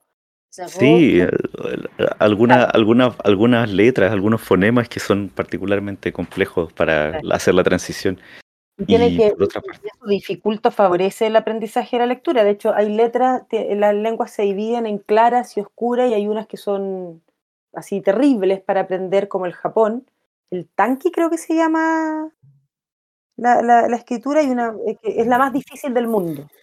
Y versus una- unas que son claras, que se llaman claras, que tienen que ver con que tienen mejor correspondencia eh, sonido, eh, sonido-letra. Y nosotros somos una de las que tiene mejor correspondencia, somos una de, las, de los idiomas que es más fácil aprender a leer y escribir. Sin embargo, tenemos un problema serio con el aprendizaje de la lectura con nuestros niños y nuestras niñas. Hay un grupo muy importante de niños y niñas que no aprende a leer y escribir cuando le corresponde y pasan años y años y años sin aprender a leer y escribir. Es un drama. probablemente por una cuestión de sí, sociocultural. Es que la Ahora raza me acordé, no, no, es- no es que la raza sea la mala. No, bueno, Pero es algo que se dice y sí, de hecho es sí. parte también de los de esos como quizás no es propiamente tan un neuromito, pero es un si se quiere un sociocultura mito, un sociocultumito. una, claro, una cosa así, como no la raza es la mala y como que es la justificación a todos los problemas. Todos los problemas. Pero sabéis que hay harto problema, claro, está el tema sociocultural y está también los, los problemas metodológicos. Por ejemplo, en Chile se insiste mucho, yo odio esto, no entiendo por qué nos hacen esto, nos hacían esto los niños y las niñas y lo siguen haciendo, la caligrafía, por ejemplo. Esta idea de que Mm. tienes que aprender a escribir Mm. con la letra cursiva, que es la letra ligada, que le llaman a mano ligada. Es completamente absurdo, toda la evidencia dice que esa letra perjudica el aprendizaje de la escritura, porque a los 6, 7 años tu, tu coordinación motriz es mucho menor y es mucho más fácil aprender las letras imprentas porque además tienes que hacer menos asociaciones fonema-grafema y, y los y todo, la todo está escrito en imprenta. El, la- el mundo literario es en imprenta.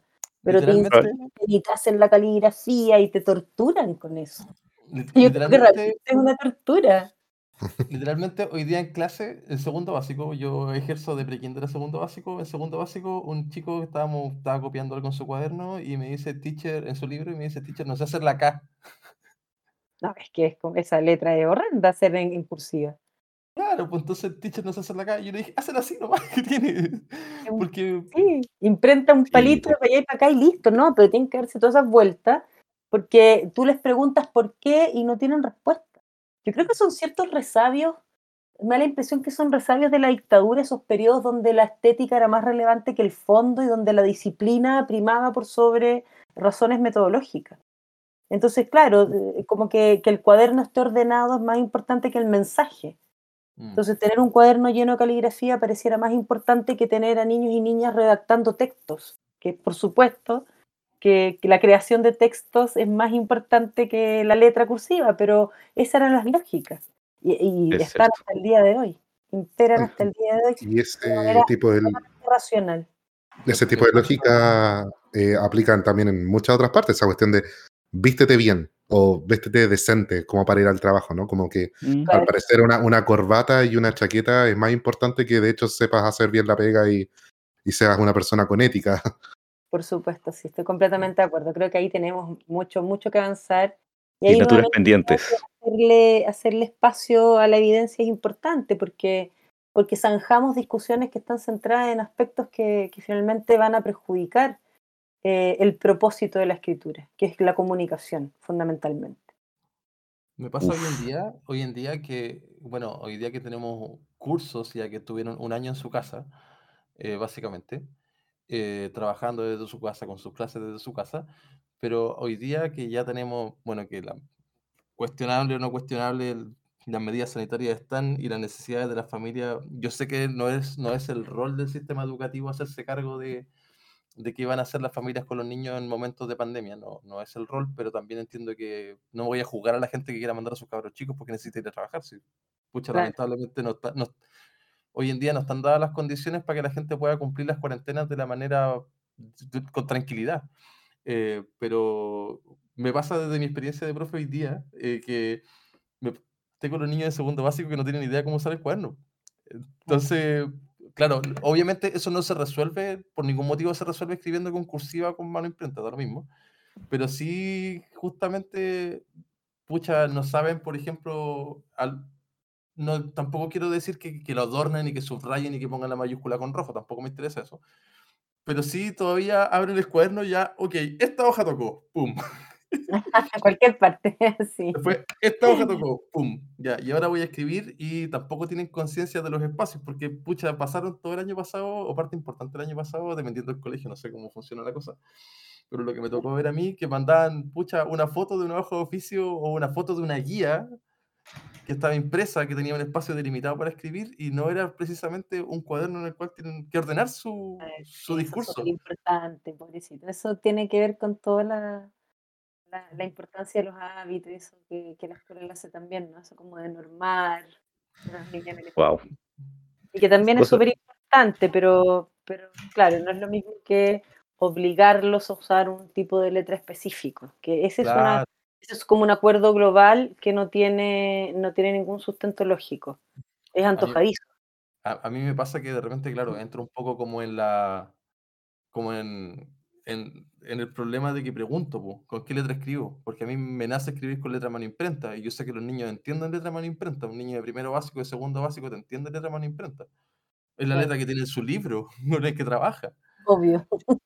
Pero, pero siempre estoy preguntando ya, oye, ¿y con qué letra tengo que escribir en la pizarra? Y de repente hasta los mismos niños les pregunto, de repente, de repente se me olvida y llego y escribo nomás. es una decisión arbitraria súper perjudicial a mi, a mi juicio. Hay un grupo de personas, sobre todo en las aulas hospitalarias, que atienden niños y niñas que efectivamente tienen problemas motrices, algunos severos. Y una campaña que dice la, que la cursiva no es inclusiva.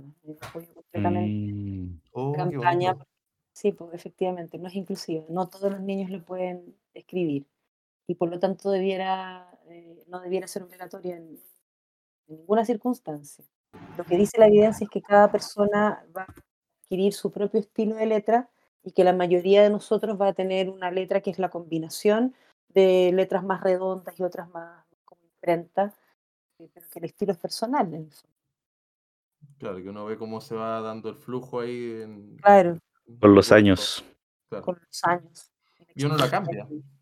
Todo el rato, si estás más apurado, más lento, ese símbolo. me, hicieron, me hicieron recordar a, una noticia que se hizo viral en Estados Unidos em, con un problema matemático. algo similar oh, hablando de la. Ya, creo que sé en cuál estás pensando. El del 5x3. El del 5x3, sí. Era el mismo, grande Roberto. es algo similar, ¿no? Bueno, eh, lo explico. muy eh, parecido. Quería una profesora de enseñanza básica, probablemente segundo tercero básico por ahí, que le pidió a los estudiantes que eh, reescribieran una multiplicación en su forma de suma, porque en matemática, en enseñanza básica, se enseña que la multiplicación es una especie de suma abreviada, ¿no? Entonces, que si ah. tengo, no sé, pues 3 por 5 significa que sumo 3 reiteradas veces, ¿no? Entonces, una de las multiplicaciones fue 3 por 5. Eh, entonces, o algo, no, 5 por 3 creo que fue, no, no sé, da lo mismo. El asunto es que... Exactamente, da lo mismo, ese es el tema. el, tema es que da lo mismo, porque la... Supongamos que decía 3 por 5. Y el niño escribió 3 más 3 más 3 más 3 más 3. ¿Cinco dije? Sí, cinco veces. Y la profesora se lo puso malo, porque la profesora lo que ella quería que escribiera era 5 más 5 más 5. Porque además en inglés es un poco más claro que en español, porque en inglés es 3 times 5, que es 3 veces 5. Entonces no era literalmente 3 más 3 más 3 más 3 más 3, sino que era 5 más 5 más 5. Entonces se lo puso malo. Y que podría existir alguna justificación de decir, mira, para que el estudiante sepa que es igual, como para que entienda que de hecho es, conmutativo la, multiplicación y poder tratar de justificarlo por ahí, pero el hecho de ponérselo incorrecto y que le baje la nota por eso, fue lo que causó más revuelo. No, no la, justificación, por supuesto, de la, de la profesora fue eh, que matemáticamente lo correcto era tal cosa, y siento muchas veces que, que nos, y vuelvo a lo que dije antes, porque para mí es uno de los más grandes temas, que los profesores se olvidan que su función no es ser, eh, no es la precisión académica de su, de su asignatura, es el desarrollo de habilidades y competencias de los estudiantes, de que, de que vayan aprendiendo. Sí, qué, buen comentario ese, efectivamente. Yo creo que amar la, más que la pedagogía es un graso error. Completamente, de acuerdo. Sí, es la, es la versión, claro, la versión del, del tema de la caligrafía, pero aplicado a, A a la matemática. multiplicación. Sí, ¿Cómo hago el muy- 4? ¿Con el palito junto arriba o no? También. Ese Y puede te lo una- preguntan todo el rato. y Después decimos, los colegios desarrollan autonomía. A mí, cuando estaba en el colegio, los chicos corrían, llegaban rojos, sudando, y te preguntan si se pueden sacar el chaleco. Y si tú les decís que no, pensaba yo, ¿qué pasa? Se queda ahí muerto calor, no, no, cero autonomía. Nos preguntan, de hecho, esto que decía antes Alejandro, de si la mayúscula es con rojo, o sea, si le, no tiene rojo y es tragedia mundial, porque no puede marcar la mayúscula con otro color porque es rojo, cuando el objetivo es que se diferencie de la minúscula. Pero están tan, tan adiestrados, ¿cierto? Eh, para que el rojo y el mina y el no sé qué y el no sé cuánto y no me puedo sacar el chaleco y me tengo que sentar de tal manera y responder de tal forma que de verdad lo pasan mal cuando no están cumpliendo con esos requisitos que son completamente ridículos, son arbitrarios. una-. Si- casi una compulsión ahí por Sí, por el color del lápiz da lo mismo. ¿Cuál es el objetivo detrás de eso? Puedo compartir algo que es súper egocéntrico, pero así de la arrogancia máxima. Yo creo que después de esto me van a echar del podcast. ¿Puedo? ¿Puedo hacerlo? eh, ¿Tengo permiso? Bajo, tu propio, bajo tu propio riesgo. Me encanta cuando me dicen eso porque yo me tiro de cabeza. Ya. Corrí el año 2013 o algo así, da lo mismo. Estaba haciendo clases yo en un colegio del centro de Santiago y a un, a un tercero medio. Y estaba 2013, sí, tuvo que haber sido 2014, 2015. ¿Cuándo fue la segunda revolución pingüina? 2014, 2015, ¿no? La primera fue el 2010, 2011. Dos- 2000 2006 y luego 2011. 2006, 2011. 2006, claro. 2011. Ah, entonces Sí. esto fue. Entonces yo estaba Pues- haciendo clases el 2011. Muy bien. Eh, fue la. No, ya estaba haciendo clases, creo. No, espérate, no puedo haber estado haciendo clases. Da, da lo mismo. Ah, sí. El asunto es que estaba en este colegio y. Y yo tenía que hacer una clase de estadística. Y la, la forma que a mí me gusta hacer las clases de estadística, como para generar esta, esta emoción, ¿verdad? Que, uy, sí, la emoción. Era llevar noticias, ¿cierto? Del diario del día, de ese mismo día. Yo agarraba el diario del Polimetro, el, el, el otro, la hora, el, me compraba otro diario si es que no encontraba nada y los iba hojeando en el metro mientras para encontrar algún tema interesante de estadística. Y cómo estaba todo este tema de la, de la revolución estudiantil, me dediqué a, a, a hablar sobre ciertos, no mitos, pero claro, de estas cosas que estamos hablando, ¿no? De, de a ciertas cosas que se les da mucha importancia y que los estudiantes estaban diciendo, esto no es importante, dejen de exigirnos ciertas estupideces. Y una de las cosas que era, era el uso del gorro dentro de la sala de clase. O el color del pelo del estudiante. Que el, estudiante se puede o no teñir el pelo.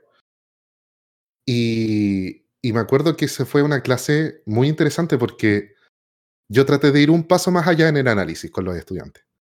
Porque estaban todos súper de acuerdo, eh, ellos al menos que decían, no es relevante para mi inteligencia, no es, no es eh, eh, crítico si es que yo uso o no uso un gorro, o si es que yo tengo el pelo verde, morado, café, amarillo, celeste, lo que sea. No, no va a cambiar significativamente mis capacidades de aprendizaje, es irrelevante. Y al contrario, decían, si, si me enajenan por no permitirme y por prohibirme, menos voy a aprender, porque ahora me revelo y no quiero aprender, ¿cierto? Posiblemente. Y,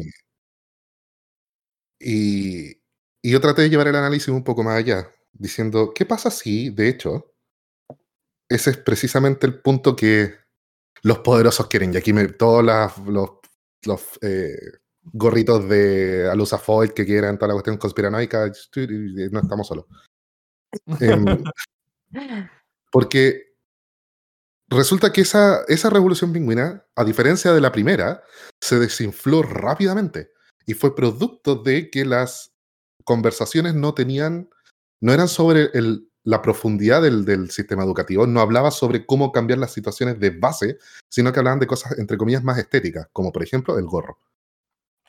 Entonces, como que la discusión se fue mucho en el tema de, ah, el gorro, el aro, si me maquillo, si no me maquillo, no sé qué cosa, y era tan superfluo que al final dejó, care- carecía de importancia, como ya lo, lo acabamos de ver, eso carece de importancia, y resulta que mientras más les dábamos tribuna a la discusión, más se nos olvidaba que de hecho habían temas de importancia que sí había que hablar. Y ahí como que los estudiantes cacharon que, la prohibición del gorro en clases o no, de hecho no importa tanto como para si los dejan usar gorro, como para si no los dejan usar gorro. No es relevante, ese, ese no es el fondo del problema. El fondo del problema es qué es lo que estamos haciendo con el sistema educativo, qué es lo que está pasando con la formación inicial docente, qué está pasando con todos estos neuromitos que hemos estado conversando el día de hoy, qué es lo que está pasando con todos esos supuestos que están verdaderamente perjudicando mi aprendizaje. Exacto. ¿Cómo, ¿Cómo se aborda el tema de los neuromitos, por ejemplo, en este caso del DUA con, con las políticas públicas? Porque, por ejemplo, hoy día el DUA ya es básicamente una política pública en la cual los colegios estamos amarrados. Entonces, ¿cómo se aborda? Aquí es donde yo me pregunto, ¿qué mierda es el colegio de profesores? weón? Y no se puede. Así Sí, no ahí se puede. está- ah. ahí, ahí está fregado, porque es un, como está en un decreto, se cambia con, un decreto es una ley, se cambia con ley. Y yo creo que has- ha perjudicado mucho la educación. Yo tuve hace poco unos debates porque hice unas publicaciones acerca del DUA, entonces los DUA lovers eh, me vinieron a reclamar porque yo publiqué, eh, o sea, públicamente, digamos, desprestigiando eh, a esa organización. Y esta Y- gran política. Sí, y fundamentalmente porque la forma en que se opera- operacionalizó fue a través de los estilos de aprendizaje, hacer estos test, etcétera. Entonces los que, los que están a favor del DUA me decían que la verdad es que no cuenta con evidencia porque no es una metodología, sino que es una propuesta más macro, lo que yo encuentro que, que es más bien una justificación, no estoy de acuerdo con eso, y que eh, fue una mala interpretación, que, que en el fondo se sacan la responsabilidad y que el que se haya atribuido a los estilos de aprendizaje o la inteligencia múltiple es una mala interpretación, pero si tú buscas en, la, en los orígenes, los papers fundacionales, en las investigaciones fundacionales de ellos, de los mismos autores y creadores del DUA, aparece todo el tiempo estilos de aprendizaje e inteligencia múltiple. Yo lo puse en mi publicación, ahí está, uno va al paper y ve acá, eh, su, su constructo teórico son los estilos de aprendizaje. Y la neurociencia, que lo dicen de una manera muy pseudocientífica, es decir, nuestra, nuestra propuesta se basa en hallazgos de la neurociencia. Y eso sería. Entonces, ¿Cuáles? No, ni idea. O sea, hallazgos de la neurociencia. Pero ¿de dónde? Vamos a ver dónde está la cita. Y vas a la cita y son, se autocitan, son hallazgos que se supone que de ellos, que no tienen ninguna conexión con neurociencia en absoluto. Eh, y ahí está, pues, este, eh, yo- logró llegar a, a muchos países, Chile entre ellos, por supuesto, hecho fue uno de los primeros en, en suscribir este, a esta propuesta y lo puso en este decreto y eso cambió las cosas, creo yo. Y yo esperaría que cambiemos las cosas nuevamente y que, y que los decretos de ley no, no contengan propuestas metodológicas específicas porque rigidizan eh, la toma de decisiones pedagógicas. Hicieron lo mismo ahora con la enseñanza media, con, con las clases, los electivos, donde ponen específicamente la metodología de proyecto. Y yo creo que, que, que esas son decisiones que te- se tienen que tomar en el aula, de acuerdo al contexto.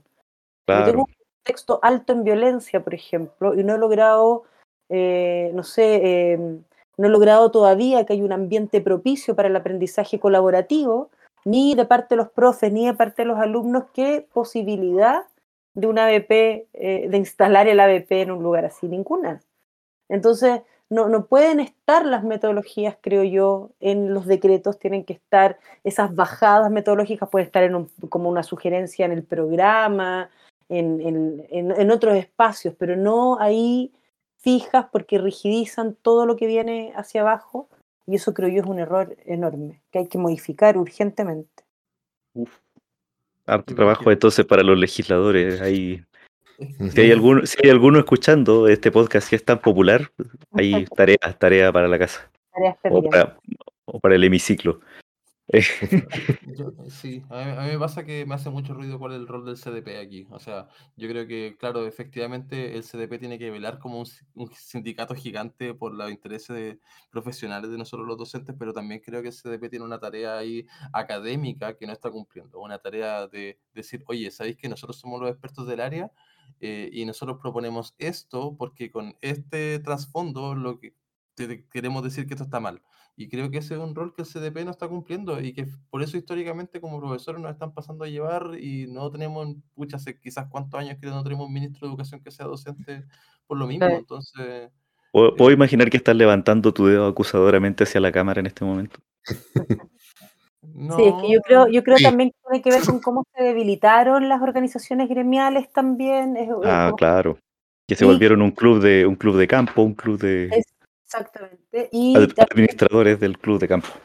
y cómo se debilitó la profesión docente, que actualmente yo diría que está en la, en la peor de sus crisis. Esto de tener 20% de baja en la matrícula es, es muchísimo, es muchísimo.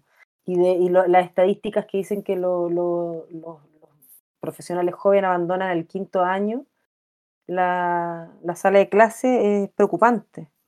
Entonces, claro, creo que va como todo amarradito, ¿no? Tenemos que hacer efectivamente la profesión docente, eh, volver a, a- a darle el prestigio que necesita y merece, para eso hay que cambiar hartas cosas Mm. desde, desde, lo, desde la admisión, ¿cierto? Los programas, las mallas curriculares, y luego, por supuesto, desde el ejercicio de la profesión, etcétera. Creo que ahí, sí, pues la pega es, es ardua. Y si Es a se- largo plazo, es a largo plazo y cuesta convencer a, a los liderazgos de tomar esa, esa bandera de lucha porque los, los, los frutos no se van a cosechar ni en el gobierno próximo ni en el subsiguiente, así que Por eso estos acuerdos creo yo que tienen que ser sobre, por sobre los gobiernos, los acuerdos que tienen que ver con derechos tan importantes como educación, salud, vivienda, etcétera, tienen que estar por sobre los gobiernos de turnos, tienen que ser acuerdos sociales bastante más amplios. Efectivamente, para, porque, porque no, puede, no, no puede cambiar la política pública educativa cada cuatro años, es ridículo. Porque además estos son procesos a largo plazo. Me, me pasa un poco ahora, de hecho, una reflexión que yo siempre la decía muy en mi discurso, que cuando yo me hice profe, yo lo hice porque lo pasaba bien en el colegio y quería seguir pasándolo bien. Y, y de- y es algo que mantengo, me gusta mucho. Y que siempre entendí que la, la limitante económica de ser profe y siempre como que lo asumí muy, muy abiertamente, así como, no, tranqui, no voy a ser millonario, pero voy a cumplir con mis necesidades. Hoy día efectivamente cumplo con mis necesidades, o sea, yo no lo paso mal. Pero también entiendo cuando ahora dijiste el tema de que la- a los profes a los cinco años empiezan a desertar. Pucha, me hago el cuestionamiento. O sea, efectivamente yo hoy día con el ritmo de trabajo que tengo, pucha, si no complemento renta con alguien, no, lamentablemente no, no califico ni para un hipotecario y tampoco califico para un subsidio. Entonces, lamentablemente somos profesionales que no estamos pudiendo, bueno, yo tam- y también creo que no solamente tiene que ver con la profesión docente, sino que también tiene que ver con un tema generacional. Hoy en día, que los profesionales jóvenes hoy en día tienen una carga de deuda tan importante sobre la, la espalda que, pucha, las proyecciones que podemos tener son súper limitadas. Y, y entiendo perfectamente a los profes que dejen de hacer clases porque, pucha, francamente, pucha, si vaya a ganar 700 lucas por bolsillo, hay como, no sé, 700 mil cosas que podía hacer eh, con una licenciatura en algo que podía inventar para que vaya a ganar esa misma plata y, pucha, sacándote Men- menos la menos, renta que... menos pega, claro, claro, efectivamente. Sí, Así no se puede. Como, así no se puede. Así tal. Es el, es el, el origen del nombre. De hecho, Oye, e- esta, este, este, ¿ah? este, este- contarte, Evelyn, que este, bueno, este blog nació el año pasado y, pucha, yo, yo lo dejé botado, en verdad, me dio paja, me comió la máquina del colegio y todo el tema. Y este año volvió justamente después de que se viralizó el, el- el audio del Mayflower. po. Ah, ya. Porque el audio del Mayflower es la definición de, weón, así no se puede, así no se puede. Y, y en el Mayflower, pues eso es lo que comentaba, en el Mayflower, no, no es como. No es una escuela con nombre submarino ruso. No, Exactamente. Oye, Muy se bien. nos ha hecho un poco tarde, no sé cuánto rato llevamos hablando y yo creo Como que... Un poco más de una hora. Sí, yo creo que Evelyn, más. ¿aceptarías, ¿aceptarías volver a este gran espacio de conversación en el futuro? Por supuesto, Ah, qué maravilla, qué maravilla. Me parece fantástico. súper Oye, entretenido. oye, eh, porque Oigo. yo creo que sería bueno ir cerrando nuestro episodio. Eh, agradecer mucho a Evelyn por acompañarnos hoy día. Evelyn, Porque ha aportado una gran, gran visión amplia y, y con altura de miras. Me encantó. Gracias, Evelyn. Sí, No, por Evelyn, nada, gracias. gracias a ustedes por la invitación, lo he disfrutado harto. Y denle vuelta a eso de incluir chicas. siempre, siempre, siempre, siempre. No, no digamos, no digamos chicas, digamos mujeres, porque en realidad es como que chicas lo minimiza mucho. No, ustedes son chicos, como que todos tienen 30, encuentro que son bien chicos, en verdad. Chicos, Ah, no, en general. Sí, Sí. chicas, entonces ya, está bien. Está bien, chiquillos, no nos pongamos más edad de lo necesario. Oye, aún. em, para recordarle a nuestra gente que nos escucha, eh, eh, ¿dónde te podemos encontrar? Si te quieren ubicar en alguna parte, si, o, o si es que quieres que te ubiquen, quieres que ubiquen tu Estoy en trabajo. Twitter, sí, bueno, me ubican a través de Fundación Arrebol, Ajá. eh, en Instagram, en Facebook, en todas las redes sociales. Y yo estoy en Twitter como Evelyn-Cordero, creo. Pero me, me googlean y aparezco. Chan, chan. O, o está peleando, o está peleando con alguien, yo me la crucé así. Oh, Siempre soy un poco peleadora, es verdad. pero es que Igual. Twitter es para eso, es la red social del odio, la amargura y las discusiones, ¿no? Porque en Instagram soy, un, soy una persona muy tierna y, y subo fotos de comida. Instagram No, se trata de eso, fotos de comida y buena ondi. sí, no, tampoco soy tan mala onda. Yo creo que, que es mala onda así como solapada Instagram. Pasa Pero que sí, soy más amorosa en Instagram que, que en Twitter, en verdad. Eso es cierto. Twitter es como el club de la pelea. Todos peleamos en Twitter con desconocidos y lo pasamos bien, peleando con. Siempre. Me gusta. Así es. Oye, Bueno, eh, Carlos quería despedida. de su, YouTube antes de irse. Ah, ¿Quiere mandar saludos? ¿Quiere mandar saludos? Sí, bueno, eh, Manda salud usted. Es, muy, es muy- es muy difícil encontrar mi, mi- mi YouTube en todo caso porque, lo, digamos, está es nuevo. Entonces, si ¿Es tratan nuevo? de encontrar el canal, probablemente no aparezca, pero es un canal, el canal de YouTube se llama Enciende tu mente y es un canal pensado a hablar sobre temas de educación, temas relacionados a, en, en parte matemática también, de por qué aprendemos matemática, que ese va a ser el siguiente video que, que tengo que editar y subir, em, sobre temas de cómo es que nuestro cerebro aprende o qué cosas estamos haciendo que a lo mejor pueden estar entorpeciendo nuestras capi- capacidades cognitivas eh, o algunas cosas que podemos hacer para ayudarlas de alguna forma, ¿no? Eh, siempre pensando en lo que hablamos hoy día, que no hay recetas mágicas, no hay el procedimiento místico que va a hacer que yo sea un iluminado de la vida, ¿cierto? Pero definitivamente hay ciertas prácticas que eh, pueden ayudarme, como también hay otras prácticas que me están a lo mejor entorpeciendo en ciertos ámbitos y hablar sobre, sobre eso, ¿no? El canal se llama Enciende tu mente. Tiene un logo de un cerebro, creo, ya ni me acuerdo qué le dice. Si lo llegan a encontrar, genial. Si se suscriban, sería fantástico. No. Te odio, te odio, con toda mi alma. Gracias a todos, gracias, gracias, gracias. Y nos vemos en el próximo capítulo que Así, será no se puede. de Así no se Así puede. no se puede, así no se puede, Hanna. Gracias. ya, oye, gracias por todo, Evelyn de nuevo y chao, que estén bien, pásalo bonito. Adiós. Adiós.